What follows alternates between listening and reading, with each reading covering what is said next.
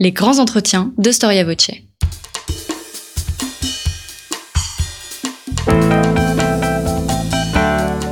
Une émission de la rédaction de Storia Voce.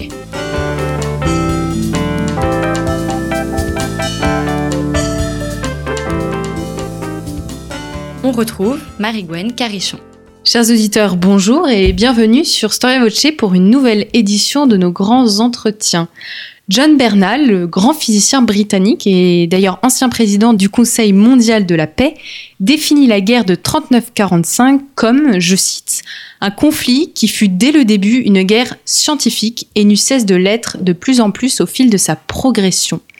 Le propos mérite peut-être d'être nuancé, mais il porte en lui une conception de la guerre qui mérite d'être examinée et qui peut nous apporter quelques éclairages sur son déroulement.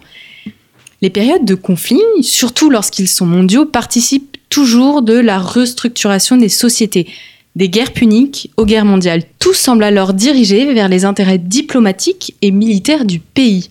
Cette réalité de l'effort de guerre est un lieu commun euh, lorsqu'on parle de 39-45.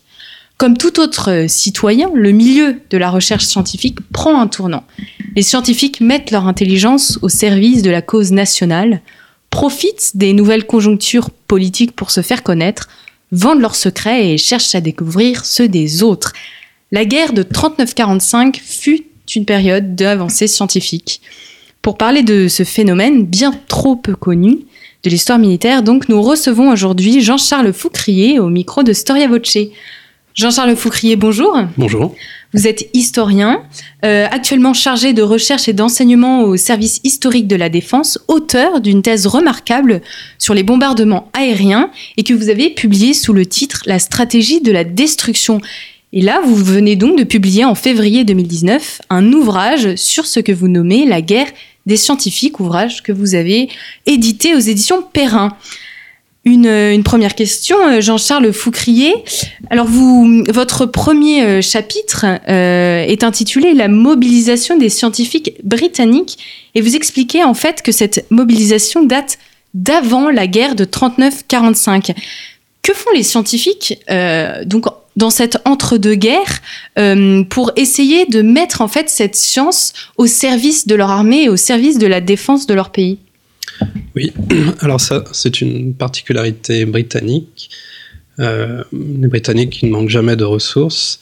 Euh, à la fin des années 30, euh, ils, décident d'utiliser cette, magnifique ressource des universitaires, des enseignants, des chercheurs, qui pourraient être appliqués à l'effort de guerre.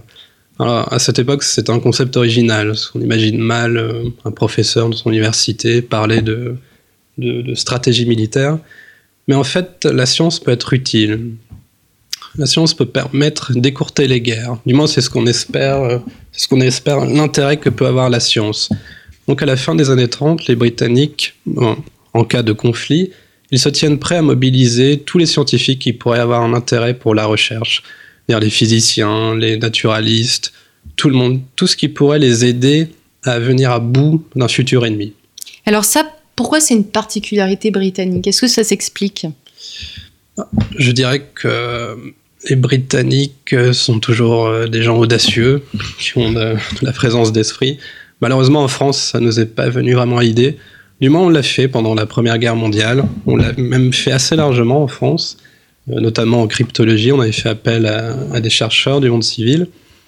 Malheureusement, lorsque arrive la Deuxième Guerre mondiale, ça a été un peu oublié. Là, on se concentre vraiment dans l'aspect purement militaire et on oublie largement de faire appel à, nos chercheurs qui sont pourtant excellents, tout comme les Anglais.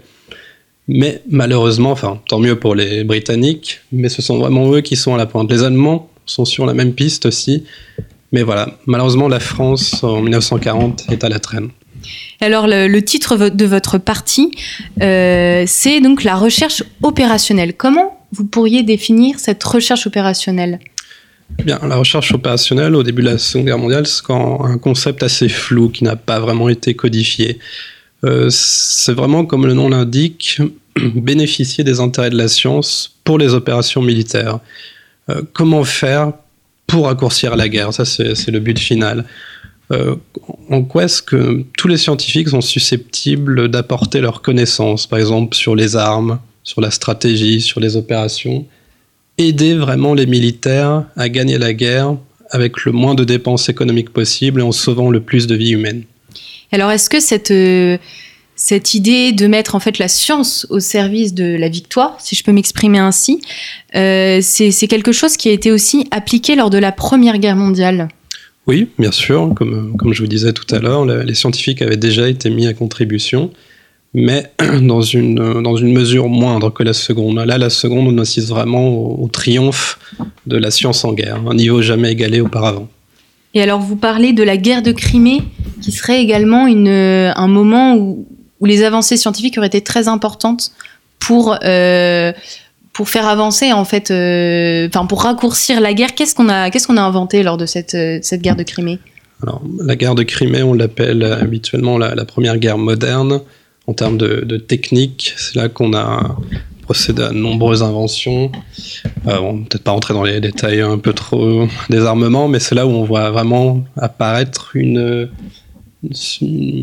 mise en science de la guerre, c'est-à-dire comment faire pour que les armes tuent plus, plus rapidement, soient plus efficaces. Donc oui, euh, à cette époque, milieu 19e siècle, on assiste déjà aux prémices de ce que sera la recherche opérationnelle cette manière d'utiliser les civils pour aider les militaires à gagner la guerre. Et alors, euh, on apprend plein de choses euh, dans votre ouvrage sur un nombre d'inventions euh, qu'on utilise en fait aujourd'hui et qui sont, qui sont finalement de directes héritières des inventions qui ont été mises en place pour, pour l'armée. Et je pense notamment à l'invention du radar qui a été mise en place par les Britanniques. Pourquoi cette invention était-elle si importante? Pourquoi est-ce qu'elle a été lancée? Alors, le radar, contrairement à ce qu'on peut croire, n'a pas été inventé pendant la Seconde Guerre mondiale, il, a déjà été inventé avant. Mais au début de la Seconde Guerre mondiale, il est encore euh, très peu développé. Au tout début, 1939, en 1940, on va déjà développer euh, la puissance du radar. Au début, il peut juste détecter sur quelques kilomètres, mais on va pousser cette puissance jusqu'à des dizaines de kilomètres. on va l'améliorer tout au long de la guerre. C'est très important, parce que le radar, il permet de détecter des avions, puis progressivement des bateaux, des sous-marins. Et détecter un avion avant de le voir, c'est déjà un gage important pour, euh, pour la défense. Et le, le cas le plus connu, c'est la bataille d'Angleterre, où les Anglais avec le radar peuvent détecter les, les bombardiers allemands avant même de les voir et les intercepter. Donc le radar, oui, ça fait partie des grandes inventions, des grandes inventions des, grands développements de la Seconde Guerre mondiale. Alors le radar, il sert avant tout pour détecter les, avions et, principalement, ou il a été utilisé à d'autres fins Alors pendant la bataille d'Angleterre, on l'utilise au sol pour détecter les bombardiers et progressivement, on va le miniaturiser. On va inventer ce qu'on appelle le magnétron à cavité qui permet cette fois-ci d'embarquer le radar sur les avions. Et là, c'est formidable parce qu'avec un radar sur un avion, on peut détecter d'autres avions, bien sûr, mais aussi les sous-marins.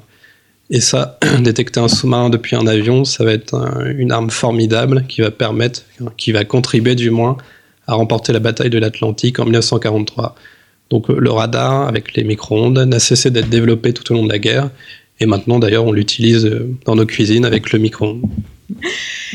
Alors, euh, on a parlé des avions et vous expliquez donc dans votre ouvrage que euh, Churchill voyait euh, l'encerclement en fait de la Grande-Bretagne comme presque le danger principal. Il avait peur d'être encerclé. qu'est-ce qu'il fait? Qu'est-ce qu'il engage Churchill comme recherche pour justement éviter cet encerclement? En fait, comme il le dit dans ses mémoires, Churchill, sa plus grande crainte, c'était la bataille de, l'Atlantique, c'est-à-dire le, blocus allemand. Euh, L'Angleterre est une île, c'est sa force et sa faiblesse. Euh, si, ses ravitaillements maritimes sont coupés, c'est terminé. Euh, la Britannique ne peut pas compter sur son autarcie. Elle a besoin de, ces lignes de ravitaillement. Donc l'objectif, ça va être de, couler les, sous-marins allemands, de faire lever cette menace. Euh, Churchill peut compter sur son conseiller scientifique personnel, le professeur euh, Lindemann, Lord Cherwell, qui est une figure qui est méconnue, mais pourtant c'est lui qui, presque tous les jours, va conseiller Churchill sur tout, tout ce qui peut intéresser l'effort de guerre, mais dans les domaines les plus variés. Donc là, on parlait des bateaux, mais il va conseiller même sur les rations alimentaires, il va fournir à Churchill des statistiques au jour le jour sur la, meilleure façon de gagner cette guerre. Euh, Lindemann, c'est son conseiller, mais c'est aussi son ami. Les deux hommes se connaissent depuis les années 20. C'est un peu son éminence grise, on pourrait dire. L'histoire n'a pas vraiment retenu son nom, mais c'est un personnage clé, pourtant, de la Seconde Guerre mondiale. Alors, est, euh, est-ce que vous pouvez nous en dire un peu plus sur Lindemann? Quelle a été sa formation? Et euh, pourquoi, en fait, il s'est retrouvé à conseiller à Churchill? En fait, Lindemann, c'est un peu l'opposé de Churchill. Il est issu de, l'aristocratie. C'est un homme assez pédant, assez très fier de lui-même, qui en plus a fait euh, sa formation en Allemagne. Il a, des, origines allemandes, Lindemann. Il rencontre Churchill dans les années 20, lors de, il faisait partie de la haute société londonienne, et Churchill, qui lui est un l'hédoniste, alors que Lindemann ne boit pas, ne fume pas. Malgré tout, le, courant passe tout de suite entre les deux hommes. Et Churchill, qui est un visionnaire, on peut dire un génie politique, euh, il sait déjà comprend déjà tout l'intérêt qu'il peut tirer parti d'un scientifique à ses côtés. Donc dès le début, alors que Churchill est toujours à des postes ministériels euh, sans grande importance, il s'associe avec lui. Et au fil du temps, lorsque Churchill arrive à Downing Street en 1940, Lindemann est toujours là, il en fait son conseiller scientifique. Et c'est vraiment à cette époque-là que Lindemann peut donner euh, tout son potentiel. Il crée une unité spéciale, très secrète, la S-branche, autour de Churchill, qui tout au long de la guerre va le conseiller. C'est notamment Lindemann qui, va, qui est le cerveau de la grande campagne de bombardement sur l'Allemagne. Et à part euh, Lindemann, quels sont les autres conseillers scientifiques de Churchill? Alors, des scientifiques britanniques dans les fins de guerre, il y en a beaucoup. Euh, dans le livre, j'en cite quelques-uns. Mais euh, l'un des, principaux et l'un de, ceux que j'ai le plus développé, c'est Solid Zuckerman, qui est un, anatomiste, un, spécialiste des singes. Donc, ça peut paraître curieux. Mais Zuckerman s'est spécialisé en 1940 euh, dans les explosions, dans l'effet des explosions, euh, d'abord sur le corps humain, puis ensuite sur les infrastructures militaires. Euh, Zuckerman a développé des théories et en 1944, il est devenu lui-même conseiller d'Eisenhower. Donc Eisenhower, c'est le chef des forces alliées qui vont débarquer en Normandie. Zuckerman, en fait, c'est, il est aussi le conseiller de Churchill, mais c'est l'adversaire de Lindemann. Et là, on assiste vraiment à, des querelles, des, querelles de palais entre des, grands hommes, des grands scientifiques, mais qui pensent différemment. Zuckerman, par exemple, pense qu'il est absurde de bombarder l'Allemagne. Lui, il préfère bombarder la France. Donc voilà, on a des hommes très brillants qui ont des raisonnements fondés, qui s'affrontent entre eux, et finalement, c'est à Churchill et c'est au chef politique de décider parmi leurs conseillers. Alors on a, on a parlé euh, beaucoup euh, de la Grande-Bretagne. Qu'en est-il des Allemands? Vous expliquez dans votre ouvrage qu'ils n'étaient pas si en avance que ça en fait euh, dans le domaine scientifique. Alors les Allemands au début du siècle étaient très en avance. Ils étaient même la, première nation en termes de prix Nobel. Ils écrasaient même le monde entier. Mais il s'est passé quelque chose dans les années 30 euh, Hitler est venu au pouvoir. Et dans la recherche allemande, il y avait beaucoup de chercheurs d'origine juive. Et euh, dès 1933, les lois allemandes ont commencé à la persécution des juifs, notamment dans, les universités, les ont interdits d'avoir accès à la fonction publique. Donc à partir de 1933, on a eu une hémorragie incroyable de, de chercheurs allemands d'origine juive qui, d'abord par peur de perdre leur travail, ensuite pour leur vie, tout simplement, euh, choisissent de partir. Euh, ils quittent l'Allemagne avec euh, bagages et famille, et on assiste à près de 2000 départs, c'est une hémorragie incroyable pour le, notamment la recherche mathématique, physique. Ils partent en France, en Angleterre, aux États-Unis, partout où on veut bien d'eux. Pour les Alliés, c'est formidable. Des chercheurs brillants, certains ont déjà le prix Nobel, qui viennent leur apporter des éléments intéressants, et notamment sur la fission nucléaire, ils les accueillent à bras ouverts, notamment les Britanniques et les Américains. Donc ça ne veut pas dire qu'en 1939, il n'y a plus de, chercheurs en Allemagne, mais c'est déjà une nette hémorragie. Et le deuxième problème de l'Allemagne, il est administratif, c'est-à-dire que la machinerie nazie est, un, un, enchevêtrement de paranoïa incroyable, où les services ont tendance à se concurrencer, à se neutraliser. Donc la recherche est, est segmentée entre de multiples services très rivaux, ce qui est une des raisons d'ailleurs de l'échec de la bombe atomique allemande, parce que tout le monde cherchait un peu de son côté, alors que chez les Alliés, tout était centralisé. L'Allemagne, certes, connaît donc euh, une fuite des cerveaux. Euh, néanmoins, on, pense facilement, quand on, part, on pense aux avancées scientifiques euh, donc de, l'Allemagne, du pays nazi, au V1 et V2. Et vous dites dans votre ouvrage que ce pays est spécialisé dans la balistique. Alors, est-ce que vous pouvez expliquer ce qu'est la balistique pour nos auditeurs et, et, nous, et nous montrer quel est l'impact en fait de ces avancées pour le déroulement de la guerre? Oui, c'est vrai. Euh, les Allemands s'intéressaient beaucoup à la, balistique, donc euh, l'étude des armes, de leur efficacité, etc. Euh, J'en parle peu dans mon ouvrage, puisque ce domaine concerne surtout l'ingénierie. Et d'ailleurs, le, maître de, des V2, qui est Van Braun, c'est un ingénieur de formation. Il avait un doctorat, certes, mais c'est avant tout de l'ingénierie. Les Allemands ont vraiment investi des sommes énormes dans, dans, le programme V, V1, V2. Il y a aussi les V3 et le V4 qui sont beaucoup moins connus.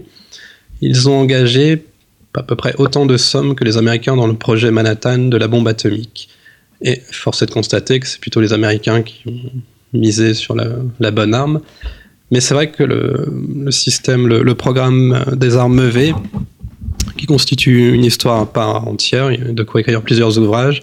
Là, on est plutôt dans l'ingénierie et j'ai choisi justement à dessein de, laisser de côté parce que j'avais déjà fort à faire avec euh, les sciences pures. Alors quand on pense à la guerre euh, 39-45, bien entendu, on pense euh, à la machine Enigma euh, que détenaient les Allemands en fait pour coder euh, leurs messages secrets.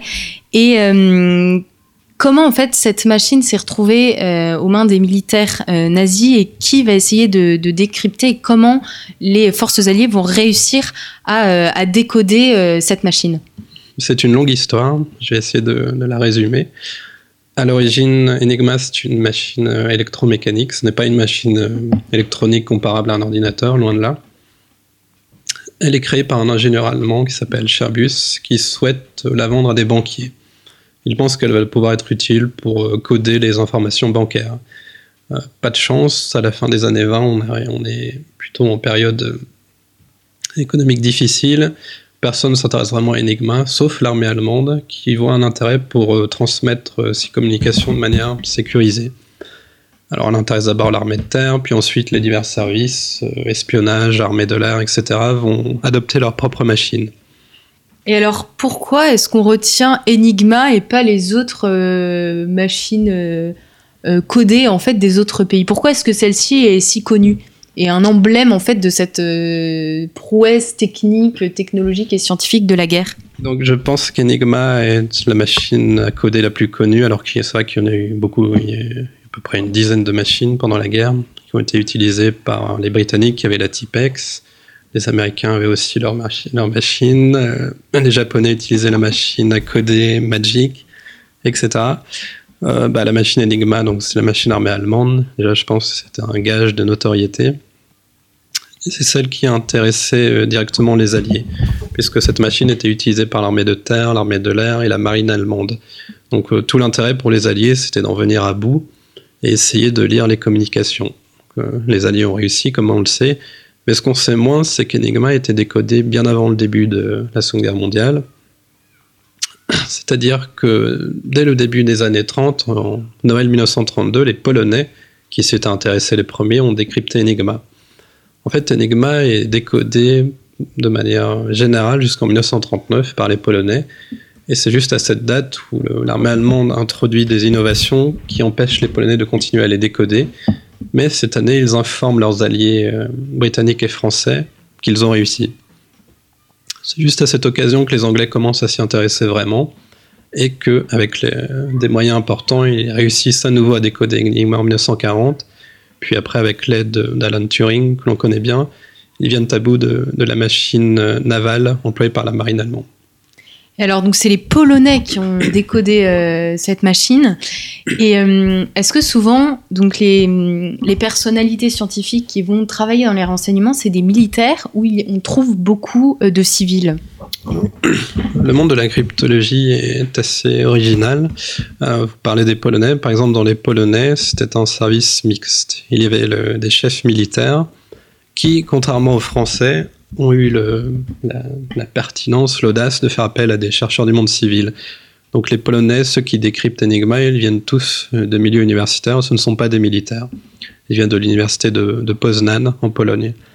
Pareil pour les Britanniques, ils reprennent ce schéma à Bletchley Park, au Royaume-Uni.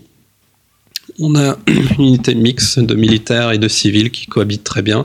Par exemple, Alan Turing, qu'on connaît bien, c'est un universitaire, etc. Le, chef de Bletchley Park, c'est un militaire. Donc voilà, là, la frontière se brouille entre militaires et civils. Là, c'est vraiment les compétences qui priment. Il y a des militaires très brillants, il y a des civils très brillants. Euh, le but, c'est vraiment de casser Enigma, peu importe le grade, peu importe l'origine. Alors, euh, la guerre des, scientifiques, est-ce qu'on on peut dire que la quasi-totalité des scientifiques, donc pendant euh, la guerre mondiale, s'est consacrée, enfin, a consacré ses recherches pour aider l'effort de guerre, ou finalement, il restait, il y avait encore une recherche scientifique qu'on pourrait appeler de, de sciences pure euh, qui en fait n'était enfin étaient des recherches qui n'avaient pas de lien direct avec euh, le déroulement du conflit. Oui, bien sûr. Il ne faut pas croire que tous les scientifiques se sont engagés euh, dans l'effort de guerre, volontairement ou non d'ailleurs, puisqu'on a forcé aussi des scientifiques à, faire des, recherches contre leur gré. Tout au long de la guerre, vous avez des recherches qui se poursuivent, déjà dans les pays neutres qui ne sont pas impliqués, mais même dans les pays alliés ou allemands. On continue à travailler sur les mathématiques, même sans rapport euh, avec le conflit. Donc l'engagement des, scientifiques dans la guerre, comme l'indique justement la notion d'engagement, il est volontaire. Encore une fois, dans les pays alliés, dans les pays euh, de l'Axe comme l'Allemagne, c'est souvent aussi volontaire, mais on fait travailler aussi des prisonniers. Dans les camps de prisonniers, là, on oblige des scientifiques à travailler pour l'effort de guerre. Donc là, c'est différent. Donc vous parlez euh, de, scientifiques prisonniers, euh, vous pensez, enfin vous évoquez les camps de concentration nazis, et quels sont les grands scientifiques qui ont innové en, matière de, de science et qui ont finalement aidé les Allemands dans, dans, leur guerre malgré eux Est-ce que vous pouvez nous citer des grands noms? Oui, alors c'est une page vraiment peu connue de, cette histoire. Euh, dans mon livre, je, fais référence à plusieurs, mais en particulier qui me tient à cœur, il s'appelle Ludwig Fleck. Euh, c'est un, chercheur euh, qui est interné à Auschwitz, qui fait un, passage à Auschwitz. Mais auparavant, il, était prisonnier dans, le ghetto de Varsovie.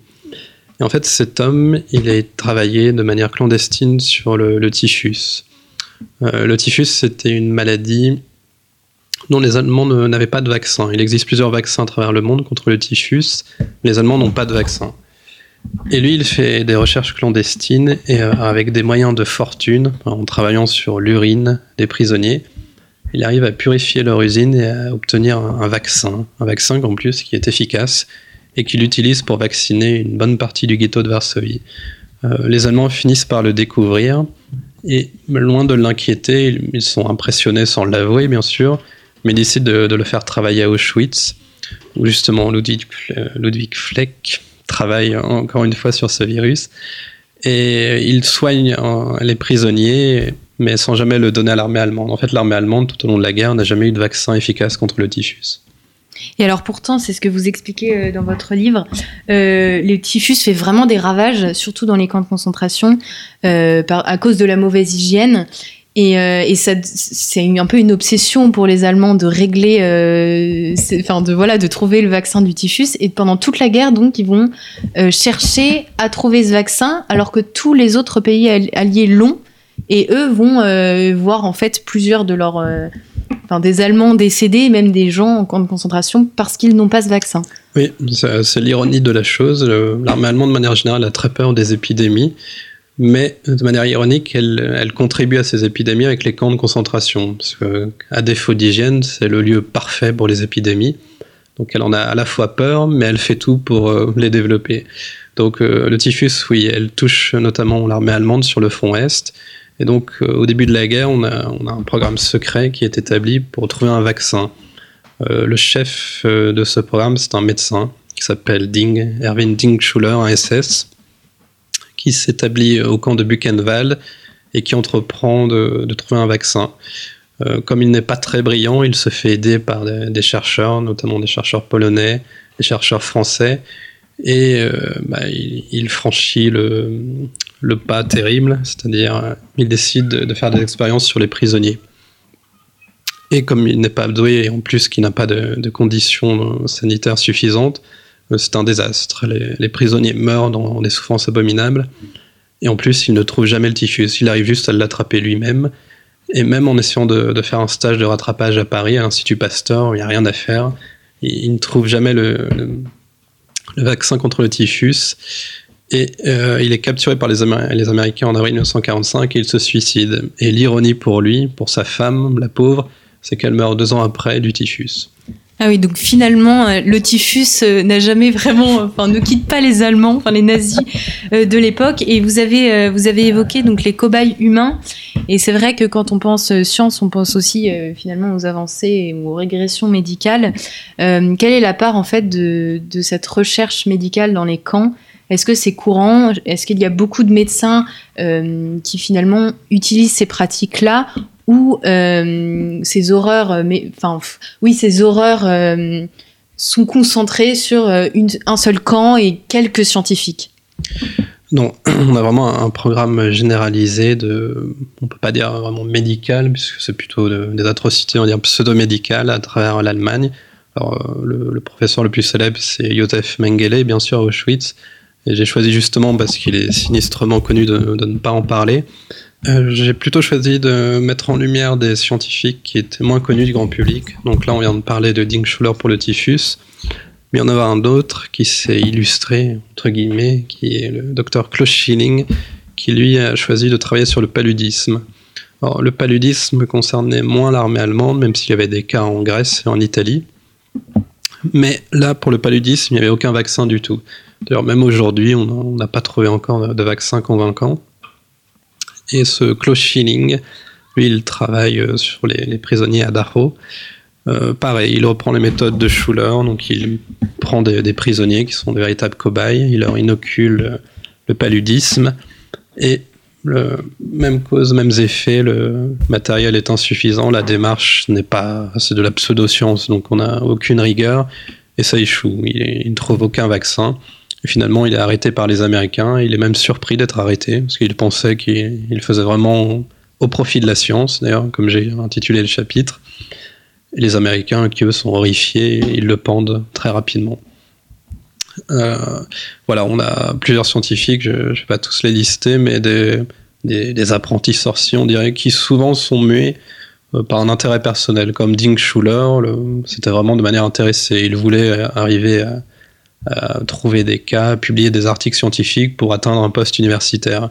Donc voilà, là c'est bah, c'est de la recherche noire. C'est, je pense, c'est le pire de ce que l'humanité a pu faire pendant la Seconde Guerre mondiale. Alors tous ces médecins et même plus généralement tous ces scientifiques allemands, qu'est-ce qu'ils deviennent après la guerre? Eh bien, le, pour les scientifiques que j'ai nommés, leur destin est funèbre, parce que Ding Schuller se suicide, Schilling est pendu, Mengele a réussi brillamment à disparaître en Argentine, euh, en Amérique du Sud.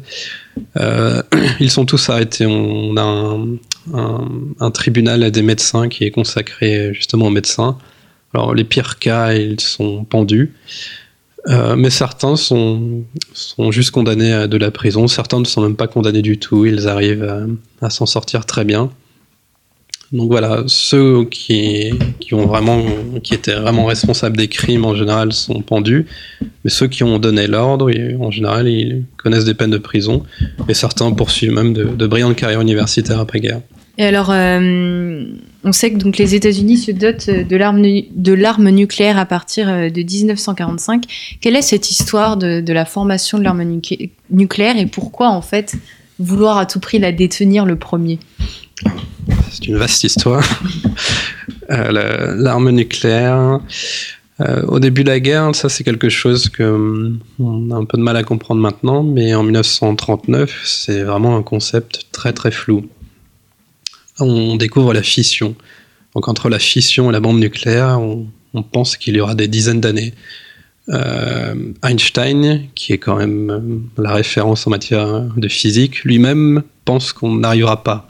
Enfin, on arrivera peut-être à créer quelque chose, mais ce sera sûrement après sa mort, par exemple.